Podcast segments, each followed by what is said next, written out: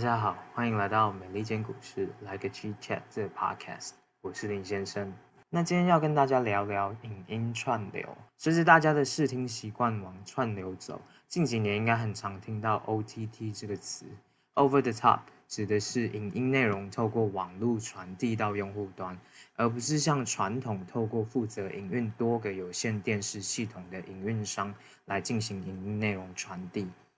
传统多系统营运商又叫做 MSO，家喻户晓的业者包含 Comcast、Charter Communications 等等哦。那 OTT 也因此呢又叫做影音串流，绕过传统的缆线、广播、卫星等途径，而且不需要订阅有线电视服务，用户只需要有可以连上网络的装置，例如智慧电视、串流盒子、串流棒、游戏机、桌垫。笔电、智慧手机等等的装置就可以使用 OTT 服务，同时也大幅排除传统 MSO 业者的营运地区限制，并改变了用户进行影音内容消费的方式。那近几年来呢，随着网络渗透率的持续改善，OTT 服务也广受欢迎。当然，OTT 服务的兴起也与联网装置的需求相辅相成。消费者要观看 OTT 影音内容呢，可以透过购买有跑串流影音服务作业系统的智慧电视，或者是连上串流棒、游戏机这些有跑类似作业系统的装置哦。另外，用户当然也可以直接使用手机、笔电。桌垫这一类的联网装置来看串流影音哦。那 IDC 预估呢，串流棒出货量会在二零一八年到二零二三年间以十五 percent 的年增率快速增长哦。智慧电视出货量呢，则预估在二零一八到二零二三年间会以十二 percent 的年增率增长。根据 Comscore 的统计数据，美国家庭户中呢，有五十七 percent 的家庭有串流棒或串流盒子哦。另外有超过五成的家庭户配有智慧电视。目前已经有六千九百八十万个家庭户有使用 OTT 服务。影音串流相关设备的渗透率在过去几年快速提升。而根据 Strategy Analytics 的统计数据呢，就美国用户观看串流影音所使用的装置来看，排名前五大依序为 Roku 电视棒、Sony PS、三星的 Tizen 开源作业系统、Microsoft Xbox、Google 的 Android TV 和 Chromecast。另外一方面呢，Sandvine 的数据显示呢，整体网络流量来看，有五十八 percent 是用在影音内容传输。不过，从影音观看时数的相关数据来看呢，OTT 的观看时数每个月大约六十八亿小时，年增率大约落在二十五点六 percent 哦。不过，跟电视频道的两百六十七亿小时相比，还是有很大的差距。虽然 OTT 成长得很快，但其实从观看时数的数据来看呢，还有很庞大的成长空间哦。而 Comscore 的数据还显示，OTT 影音串流基本上被 Netflix、YouTube。Amazon Prime Video、Hulu、Disney Plus 五大业者寡占，这五大业者加起来呢，占据了超过八成的用户观看时数。Netflix 也在第三季季报揭露，目前订阅户数高达一点九五亿户。而算很快的 Disney Plus 也宣布，目前订阅户数已经快速增长到超过七千三百万户。对 OTT 服务供应商而言呢，变现方式基本上可以分成 SVOD、AVOD。TVOD 三大类，SVOD 指的就是影音订阅随选服务的收费方式呢，基本上就跟传统电视很像，用户需要每个月支付固定的订阅月费，就可以取得影音服务供应商的影音资料库观看权限哦。提供 SVOD 影音服务的厂商呢，包含大家耳熟能详的 Netflix、Amazon Prime Video。Hulu、Disney Plus、HBO Go 等等。第二大类 AVOD 则是广告资源的随选影音服务，跟 SVOD 比起来呢，通常不需要订阅月费，或者是订阅费会远低于 SVOD。主要的收入来源呢是广告收入。另外，AVOD 厂商也会提供消费者排除广告的订阅方案。如果排除广告后，基本上就等同于 SVOD 的服务了。AVOD 这一块的知名厂商呢，包含 Hulu 和 YouTube。Hulu 的订阅方案里含广告的月费是五点九九美元，而排除广告的月费则是十一点九九美元。而 YouTube 就是免费提供广告方案，但大家当然也可以订阅 YouTube Premium 来排除广告。最后一类呢，叫做 TVOD 交易型随选影音服务，基本上就是很像把百事达搬到线上来的概念，用户可以挑片出租，然后一次性付费哦。有些 SVOD 厂商呢，在他们影音资料库里面呢，也会有包含 TVOD 的商业模式在里面。也就是说，不是所有影音都包在 SVOD 月费里面的，有些内容会走 TVOD 的形式。例如 Disney Plus 最近推出的《花木兰》电影的方式，还有像台湾的 Catch Play Plus 也是 SVOD 里面包含 TVOD 的商业模式哦。OTT 的发展呢，很大程度上与大家近几年很常讲的 Cord Cutting 取消有线电视服务的趋势是挂钩的。那甚至呢，市场上还为那些两千年以后出生的小孩创造了 Cord Never 这个词汇。讲的就是这个世代的族群出生，就是只会用 OTT，完全没看过有线电视服务。另外还有 Cord Shaver 这个字，讲的是以使用 OTT 服务为主，然后低程度订阅有线电视服务的消费者。而根据美国电视棒市占率领先的业者 Roku 的统计数据，Roku 的用户里面呢，大约有四十二 percent 是 Cord Cutter，然后二十八 percent 呢是传统看有线电视服务的消费者。二十二 percent 是 Cord Shaver，另外有八 percent 只是 Cord Never 消费者。那既然很多消费者都转用 OTT 服务，理论上来说，广告投放的预算应该也要大量转向 OTT 平台。但事实上并不是这样哦。根据 Magna 的统计，今年有线电视的广告收入大概会衰退十二 percent，来到一千四百九十亿美元哦。而数位影音广告收入大约会成长十五 percent 至四百五十亿美元。也就是说，OTT 渠道的广告收入占比大概在二十三点二 percent 左右。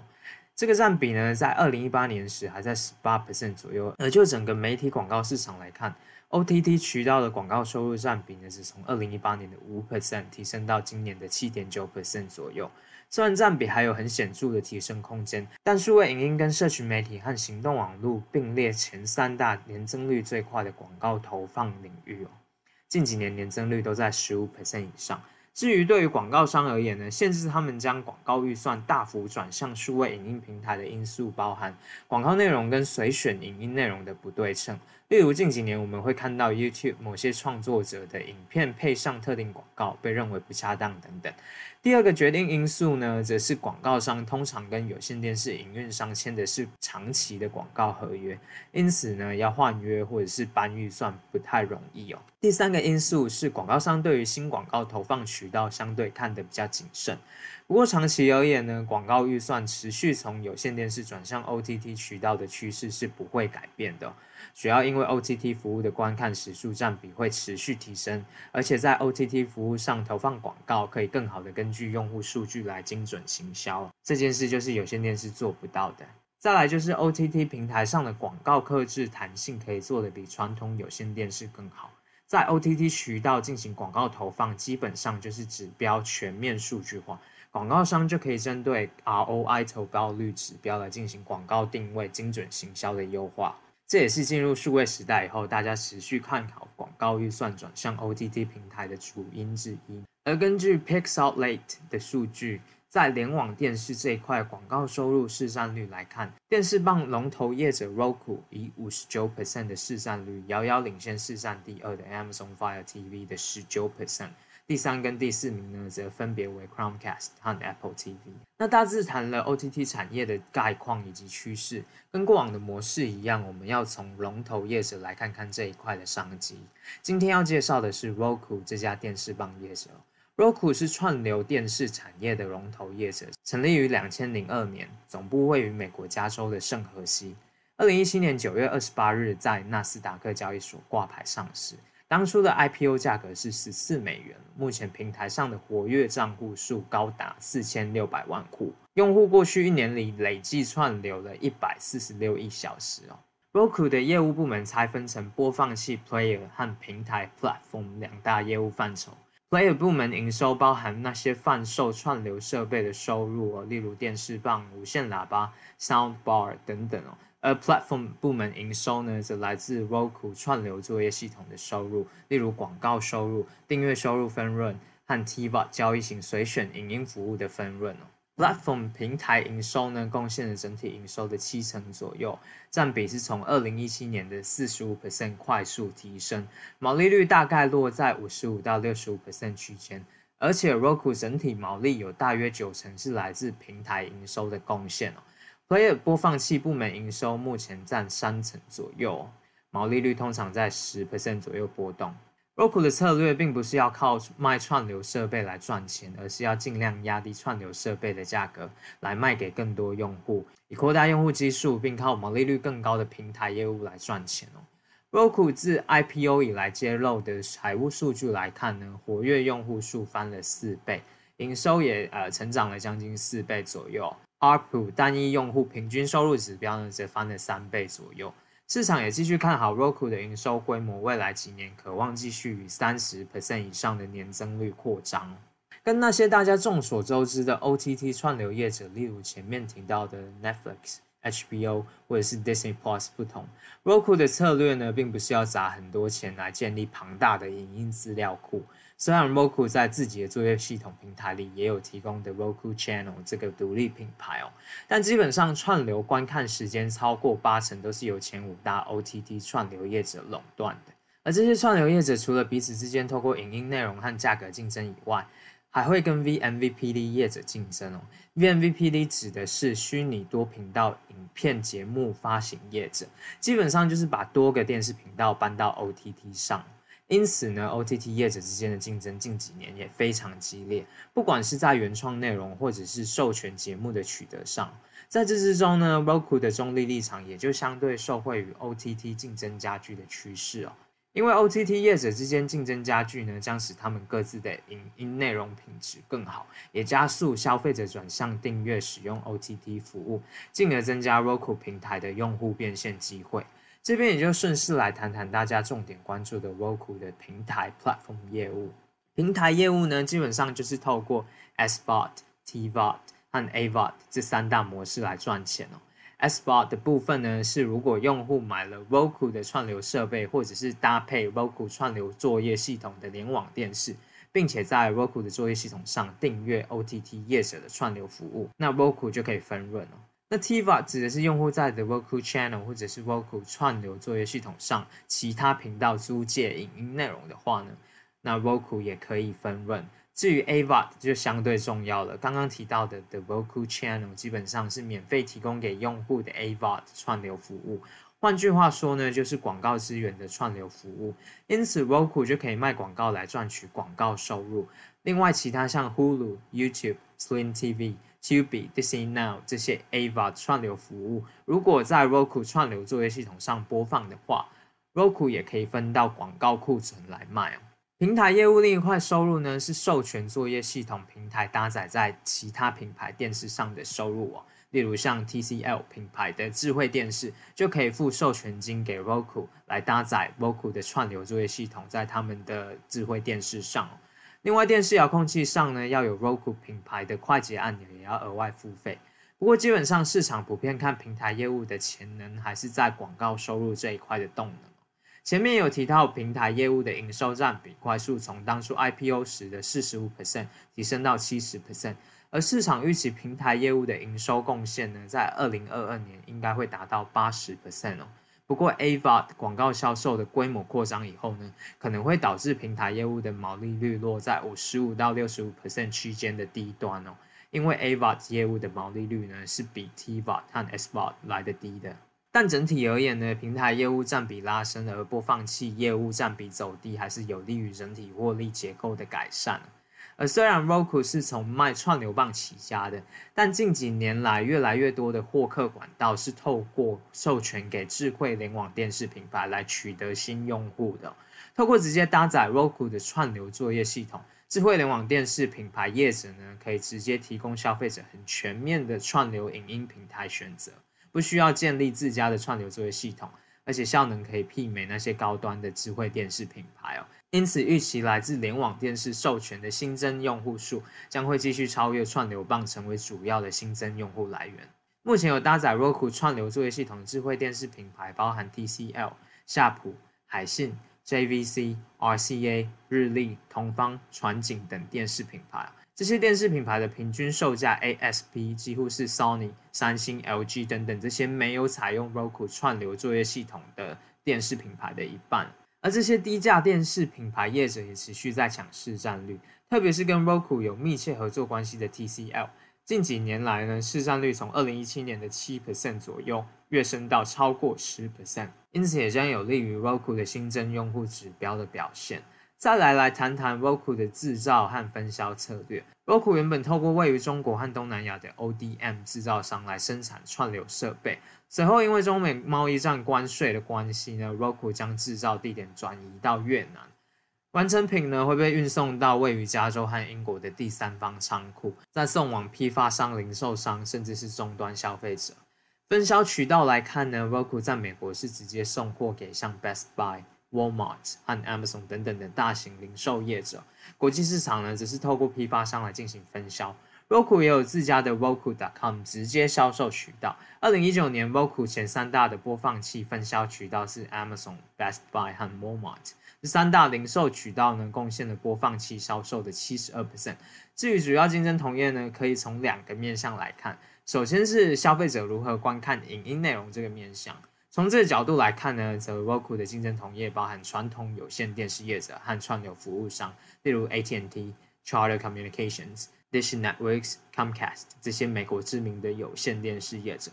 串流这一块的竞争同业呢，只是像 YouTube 等等的串流服务业者都有可能来跟 Roku 来瓜分广告预算这块大饼。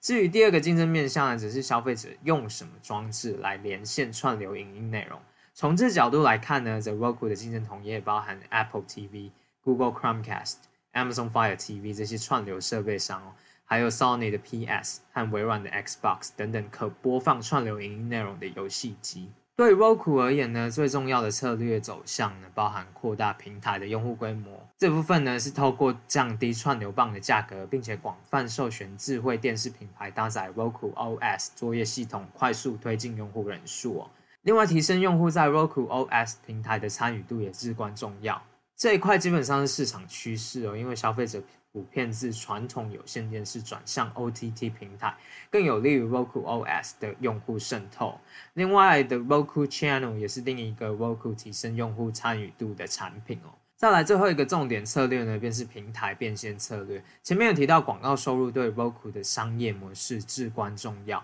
而关键数据呢，就是 ARPU 单一用户平均收入指标。从二零一六年到最近的财报看到，ARPU 指标翻了三倍。而随着广告预算持续转向联网电视，而且 Roku 持续推进跟品牌电视的合作，ARPU 指标呢预计会持续增长。Roku 基本上就是串流作业系统里的瑞士，因为态度相当中立，不用像 Amazon、Apple、Google 这些科技巨头还要相互排斥他们各自的串流设备产品那样。Roku 基本上跟分销渠道和 OTT 串流服务供应商都维持中立、不互相冒犯的合作关系，也让用户数可以快速成长。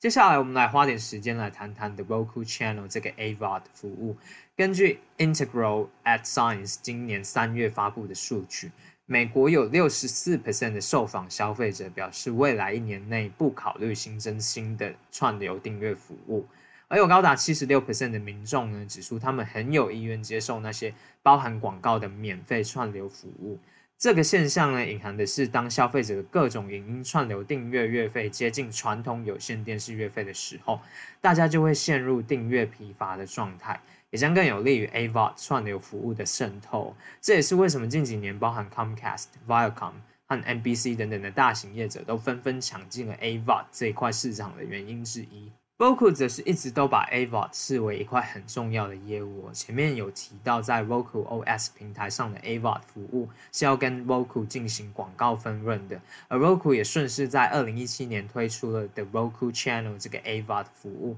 免订阅费，但是有广告资源播放影音内容。目前频道里的影音节目总数已经超过十万个。Roku 还在二零一九年三月推出 The Roku Channel 的高端订阅方案。新增 Showtime、HBO 等等的内容的观看权限哦，而也因为 Roku OS 的广大用户数以及的 Roku Channel 累积的用户数据，Roku 在广告贩售策略上呢就更具议价能力，因为透过用户数据得以实现更好的广告定位、精准行销哦。通常一般 AVOD 服务的广告库存拆分是七三分，但 The Roku Channel 凭借精准的行销的技术能力，把广告库存拆分拉高到五五分哦。也因此更有利于 Roku 的广告收入。Roku 不用自制影音内容，只要取得放在 The Roku Channel 上的影音节目的授权，并透过 AVOD 或者是 TVOD 的形式来赚钱。那透过 The Roku Channel 来卖广告呢，当然会比在 Roku OS 平台上的其他 AVOD 服务的广告分润更有赚头。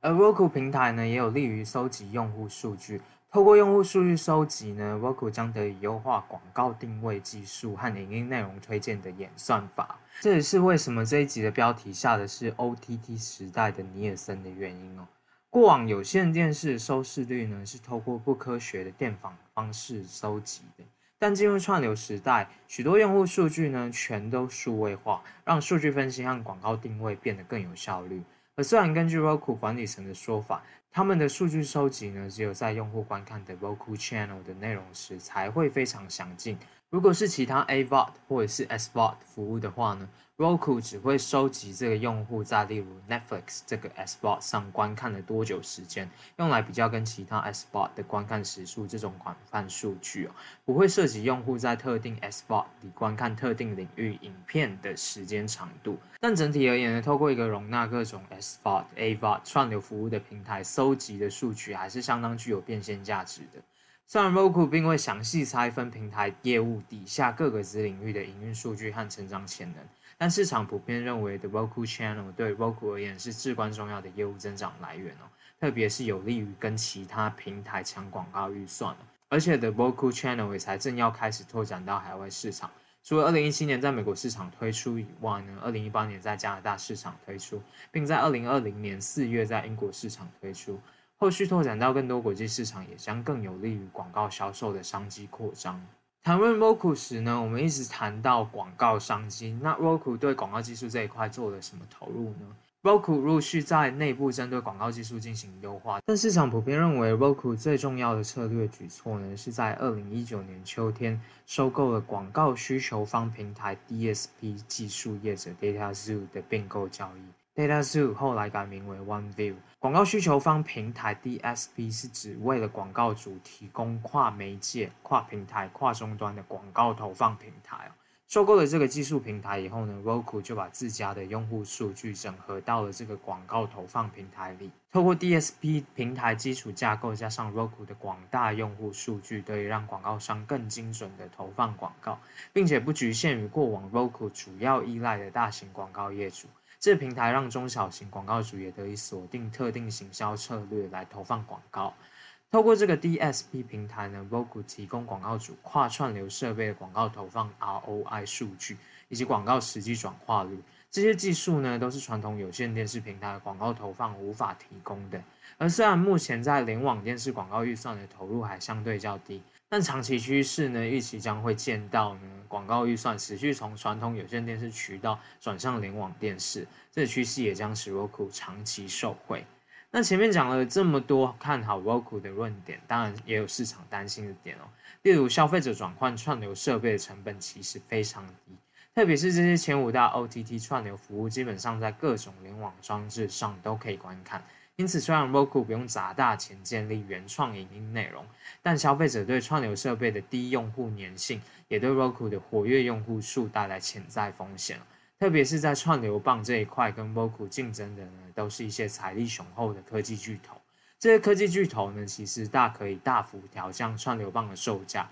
来抢市占率。虽然市场普遍认为他们没必要这样做，但也还是必须持续关注这些串流棒业者的策略走向。不过要破除这个担忧呢，基本上透过跟联网电视品牌业者的合作是一个很好的策略。因为如果家里电视上就有串流作业系统了，就不用买任何串流棒产品，也降低了竞争风险。再加上消费者买了电视以后，基本上不太可能常更换，因此也有利于长期收集用户在 Roku OS 平台的使用数据。Roku OS 至今的品质呢，也普遍被消费者认同。在美国市场的评价远优于市占率第二的 Android TV OS。Roku OS 目前跟十六个电视品牌 OEM 都有合作，而且在美国市场每卖出三台智慧联网电视里面呢，就有一台是搭载 Roku OS 的。Roku 也正在透过这样的联网电视合作策略来进军巴西市场。不过，当然跟电视品牌之间的合作并不是独家的，像 TCL 电视品牌呢，六月也宣布推出搭载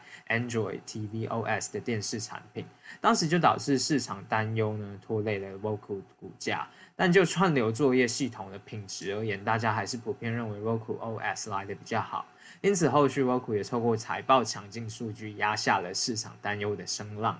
至于市场另一个担心的点呢，就是 Roku 在国际市场的扩张状况。因为疫情的关系，各地的串流观看时数都呈现爆炸性的增长。Roku 也一直明确指出，国际市场扩张是至关重要的策略走向。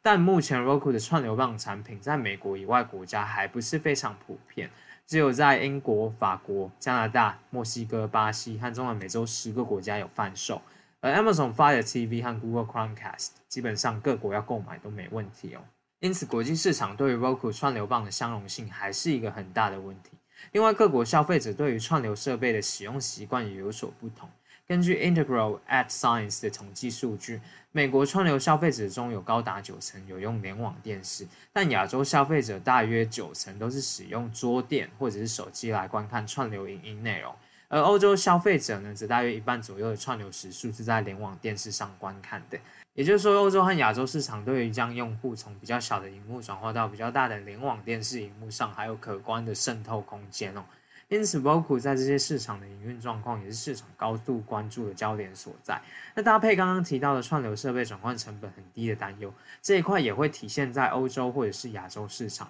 如果 Roku 在这些市场进军策略推行的不够快的话，很有可能会先被其他竞争同业掌控市占率，届时 Roku 要在这些没有品牌效应的市场抢市占率会变得更加困难。整体而言呢，OTT 串流的趋势以及广告预算转向联网电视和 AVA 的长线趋势都是有利于 Roku 的。但美国市场逐渐饱和以及国际市场如何扩张的策略还不是很明确的状况底下呢，一些主要的风险点呢是有待管理层来进行厘清的。那关于 OTT 产业和 Roku 的相关分享就到这边。同样呼吁大家进行投资决策时呢，要多方搜集资讯，并且记得做好妥善的风险管理。那您正在收听的是《美利坚股市 Like a Chit Chat》的 Podcast，我是林先生，我们下集见。We'll be right back.